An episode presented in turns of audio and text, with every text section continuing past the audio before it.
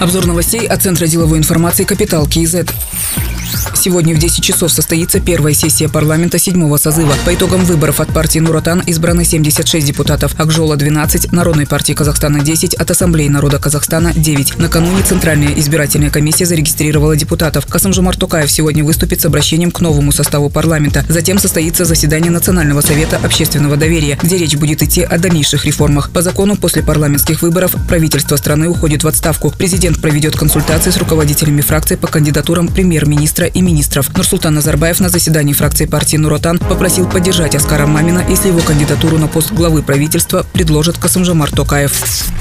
Изменилась структура территориальных органов Комитета государственных доходов. В Алматы упразднили таможенный пост Алмалы ЦТО. В Акмолинской области таможенный пост Атбасар. В Мангостауской области упразднен пост Кашаган и образованы два новых – Карашикпен и Курык. В Туркестанской области пост Туркестан ЦТО переименовали в Туркестан ЦТО Ауэжай. С 14 января прекращена подача деклараций на упраздненных таможенных постах. Для подачи документов можно выбрать другой пост, в зоне деятельности которого находятся товары под таможенным контролем. В Алматы обсудили корректировку генерального плана, в котором предусмотрено несколько проектов по развитию алматинской агломерации. В их числе строительство вокзала Алматы-3, строительство вторых путей на линии Алматы-1, Алматы-2, строительство вокзала для пригородных железнодорожных перевозок на станции Алматы-2. Также намерены проложить грузопассажирскую ветку Алматы-1 и трамвайную линию Алматы-Узнагаш, передает Казанформ. Заместитель директора Алматы-Гипрогор-1 Алтай Сатыбалдиев отметил, что строительство третьего вокзала ранее было предложено компанией «Казахстан Семержолы». Алтай Сатыбалдиев также сказал, что строить его необходимо в западном направлении от города, чтобы разгрузить Алматы-2.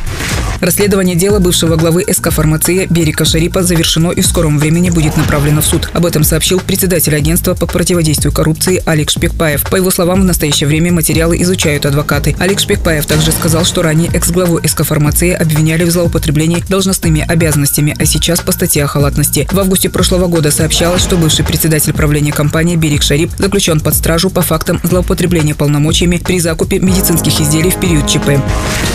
Айгуль Куспан освобождена от должности чрезвычайного и полномочного посла Республики Казахстан в Бельгии и Люксембурге, а также главы представительства Казахстана при Евросоюзе и НАТО. Айгуль Куспан занимала эти должности с июля 2018 года. Кроме того, президент освободила должности директора государственного учреждения библиотека первого президента Республики Казахстан Амирхана Рахимжанова, который с 2017 года был заместителем директора библиотеки, а с 2019 года стал руководителем.